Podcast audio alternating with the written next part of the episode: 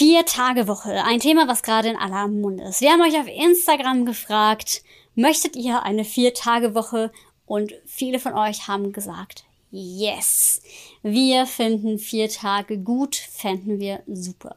Wir möchten heute, ich möchte heute in diesem Podcast mal ein bisschen die Studie aus Island auseinandernehmen, die ja das Thema vier Tage Woche getestet haben und auch die Ergebnisse hier präsentieren und es auch nochmal ein bisschen breiter diskutieren. Denn erstmal ist die Frage, wurde überhaupt die Vier-Tage-Woche dort eingeführt? Ehrlicherweise kann man schon mal sagen, nee, so ganz war das nicht der Fall. Dazu aber gleich mehr. Ich nehme euch heute gerne mit in meine Sichtweise aus Teams, aus Organisationen zum Thema Produktivität. Was brauchen wir eigentlich, um wirklich produktiv zu sein? Und wie spielt die Arbeitszeit am Ende da eine Rolle? Ich freue mich auf die gemeinsame Reise. Go Wild, der Podcast, den du brauchst, um dein Team Spirit auf Durchstarterkurs zu bringen. Ich bin Alexandra Schollmeier, Kommunikationswissenschaftlerin und Design Thinking Coach und ich freue mich, dass du eingeschaltet hast, um mit mir gemeinsam dein Teampotenzial zu entfesseln. Also lass uns nicht länger warten. Los geht's. Ja, vier Tage Woche. Das ist die Schlagzeile, die gerade durch die Medien kursiert und alle denken sich, wow, und klicken drauf. Ist denn aber tatsächlich das, was in Island durchgeführt worden ist, eine Vier-Tage-Woche? Was ist dort passiert? Was hat es damit auf sich? Und da möchte ich jetzt mal ein bisschen Licht ins Dunkel bringen. Denn tatsächlich nein, ähm, ehrlicherweise wurde keine richtige Vier-Tage-Woche in Island getestet, sondern es wurde beobachtet, dass in Island die Menschen sehr, sehr, sehr viel arbeiten. Das heißt im Durchschnitt 45 Stunden in der Woche und das über sehr lange Zeit. Man hat beobachtet, die Menschen gehen vermehrt ins Burnout. Die Menschen ja, fühlen sich nicht mehr wohl, Krankheitstage ähm, nehmen halt eben auch zu. Und ja, das ist ein Zustand, den die Menschen dort einfach nicht gut fanden. Und gerade halt das Thema psychische Erkrankungen war auch ein besonderes Thema in diesem Zusammenhang. Also eins, wo man gedacht hat, boah, wir müssen hier jetzt mal reagieren. Und gerade auch, wenn man es mit anderen Ländern vergleicht, wie auch hier in Deutschland, ist Island überdurchschnittlich gewesen, was die Arbeitszeit angeht. Deswegen hat man gesagt, wir müssen hier was ändern und hat tatsächlich die Arbeitszeit auf 36 bzw. 35 Stunden gekürzt. Dabei war allerdings keine Vier-Tage-Woche, wie so schön getitelt wird, vorgegeben, sondern tatsächlich nur, dass es diese Reduktion der Arbeitszeit gibt und damit auch eine erhöhte Flexibilität, was auch nochmal ähm, wichtig ist zu begutachten. Also gegebenenfalls macht es gar nicht so viel Sinn, auf vier Tage diese ganze Arbeitszeit zu verteilen, weil dann haben wir immer noch recht viel Arbeitszeit, die wir auf der Arbeit verbringen, sondern eher die Produktivität zu erhöhen, dadurch, dass wir nicht so lange am Stück arbeiten. Weil wenn man sich andere Studien auch wiederum anschaut, ähm, ist das Arbeiten am Stück äh, tatsächlich auch nicht so produktiv. Wir kennen es von uns selber, man verliert doch schnell den Fokus und so weiter und so fort. Deswegen Erstmal Faktencheck hier. Ähm, vier Tage Woche war es tatsächlich in diesem Sinne nicht, sondern man hat einfach die Arbeitszeit gesenkt. Dazu muss man sagen, dass wir in Deutschland gar nicht so weit weg sind von dieser Arbeitszeit, die dort angedacht worden ist. Und zwar ist unsere Durchschnittsarbeitszeit bei 34,4 Stunden, was allerdings auch beinhaltet, das ist ähm, Teilzeit Arbeitende gibt und so weiter. Das heißt, die Vollzeitarbeitszeit liegt im Schnitt immer noch zwischen 37 und 40 Stunden. Da kann man natürlich tatsächlich drüber nachdenken, ob dann die drei Stunden weniger ähm, A kann man diskutieren, bringen die dann wirklich so viel und B kann man sagen, okay, so viel weniger ist es gar nicht und wenn man aber nachweisen kann, dass das eine viel, viel höhere Produktivität erreicht, dann macht es doch Sinn, da mal drüber nachzudenken. Das heißt, was hat man herausgefunden in dieser Studie?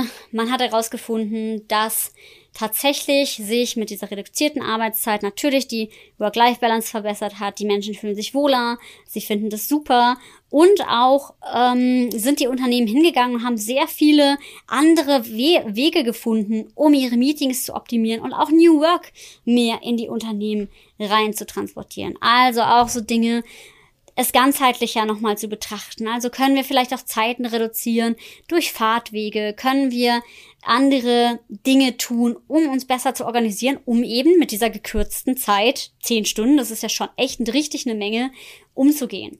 Und das haben sie eben gemacht und dadurch ist eben eine allgemeinere Zufriedenheit entstanden, die auch nochmal ähm, natürlich damit einhergeht, dass man sich generell mehr Gedanken darüber gemacht hat, wie arbeiten wir hier eigentlich, ja? Und von daher ist natürlich diese Reduktion der Arbeitszeit sehr, sehr sinnvoll, um sich zu fragen, arbeiten wir überhaupt in der Zeit, die wir zur Verfügung haben, wirklich so produktiv oder können wir hier Dinge optimieren, damit es uns mental auch besser geht und dann eben einen positiven Effekt haben. Und ähm, wenn man sich das eben anschaut und denkt so, hey ja, wir haben die Arbeitszeit reduziert und rauskam, alle Menschen fühlen sich äh, tatsächlich wohler und ähm, haben dadurch eben auch ein höheres Wohlbefinden in ihrem Privatleben und ich setze nochmal in Bezug, ja, über 40 Stunden, also 44, 45 Stunden Arbeitszeit zu 36, ähm, da, das hat schon ein, einen richtigen Mehrgewinn für die Gesellschaft und auch eben für die Menschen, die das eben tun. Und was heißt das denn jetzt, wenn man es auf Deutschland anwendet. Gerade schon gesagt, wir haben gar nicht so eine äh, viel, viel krassere Arbeitszeit. Ähm, nichtsdestotrotz liegt unsere Durchschnittsarbeitszeit immer noch teilweise höher. Und gerade wenn man sagt, okay, wir arbeiten 40 Stunden, das dann doch nochmal äh, um ein paar Stunden zu kürzen, könnte auf jeden Fall sinnvoll sein. Gerade wenn man überlegt, welche Mehrkosten durch psychische Erkrankungen entstehen. Gleichzeitig muss man natürlich auch betrachten, ähm, wir haben hier in Island natürlich eine wirklich ganz, ganz krasse Mehrbelastung.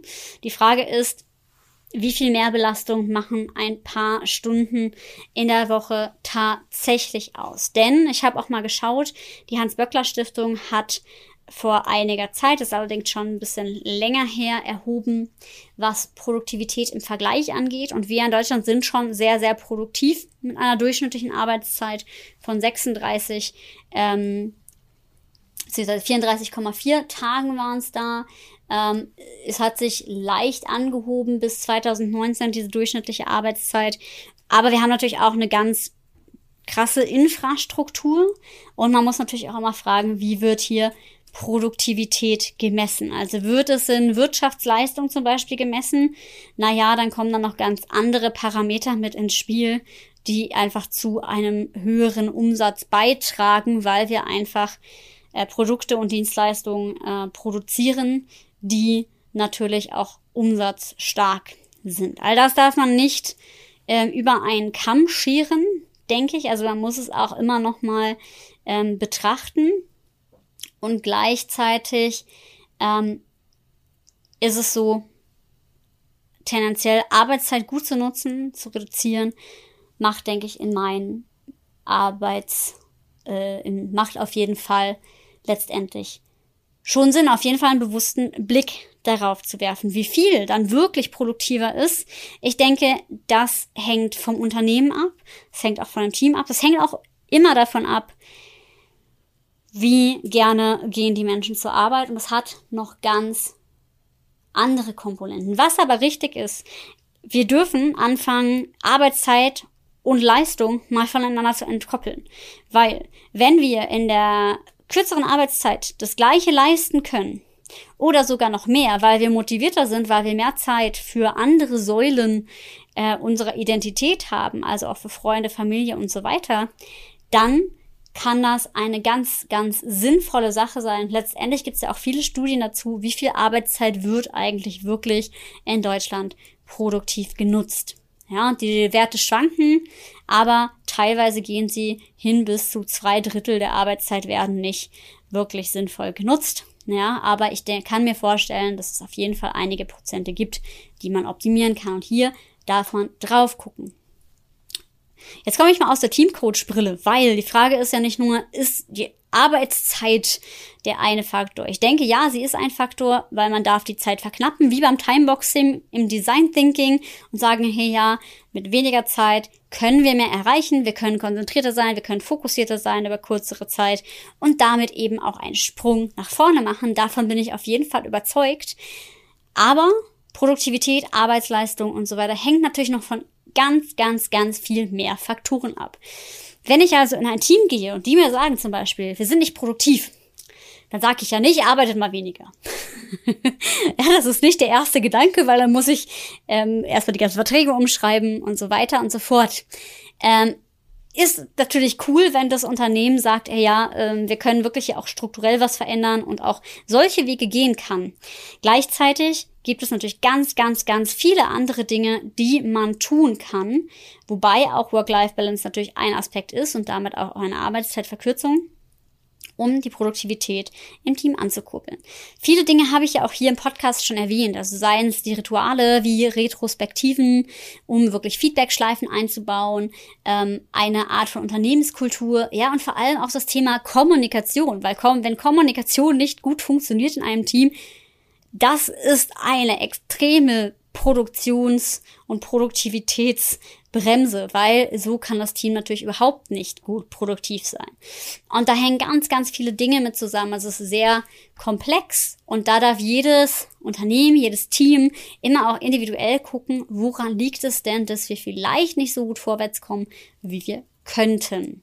Ja, und das können Dinge sein wie Kommunikation, wie die Leute sind überlastet. Natürlich spielt der Personalschlüssel auch eine Rolle. Auch das finde ich ganz wichtig zu erwähnen, ja, weil wenn die Arbeitsbelastung hoch ist und die Menschen Überstunden machen, wie das in Island auch gezeigt wird, ähm, dann haben wir einen echt negativen Effekt auf die Produktivität, ja, weil dann werden die Leute brennen die aus, ja, ich hatte das sogar schon mal in einem Team, da gab es genau dieses Problem. Da haben wir halt verhandelt, wer wie viel mehr Stunden macht, dass es nicht unausgewogen ist und so weiter, weil darüber ein Konflikt entstanden ist. Dann ging es eine Zeit lang einigermaßen. Nichtsdestotrotz braucht es einen Personalschlüssel. Und wir haben immer noch häufig zu wenig Menschen in den Unternehmen, die dort arbeiten und zu hohen Personalmangel und eine sehr hohe Arbeitsbelastung ja, die aber auch dadurch ähm, passiert, dass wir eben nicht transparent drauf gucken, was können wir besser machen. Ja, manchmal häuft sich ja auch Arbeit an. Ich kann das sogar selber von mir erzählen, ja.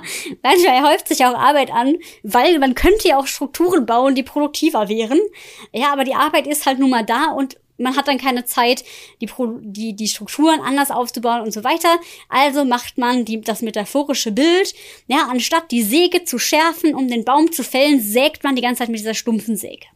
Und das darf man halt immer noch mal wieder hinterfragen. Das heißt, wenn es um Produktivität geht, geht es um die individuelle Produktivität, es geht um die Werte der einzelnen Personen. Es geht darum zu gucken, wo sind denn wirklich Themen, die nicht funktionieren. Es geht darum, auch Ziele bewusst zu setzen und zu prüfen, erreichen wir die auch. Also es geht um strukturelle Dinge, wo man hingucken darf. Es geht aber auch um Dinge auf der soften Ebene. Also identifiziere ich mich überhaupt mit dem, was ich tue, wie dieses Team agiert, mit meiner Führungskraft, mit der Kommunikation. Haben wir Konflikte? Vertrauen wir einander im Team?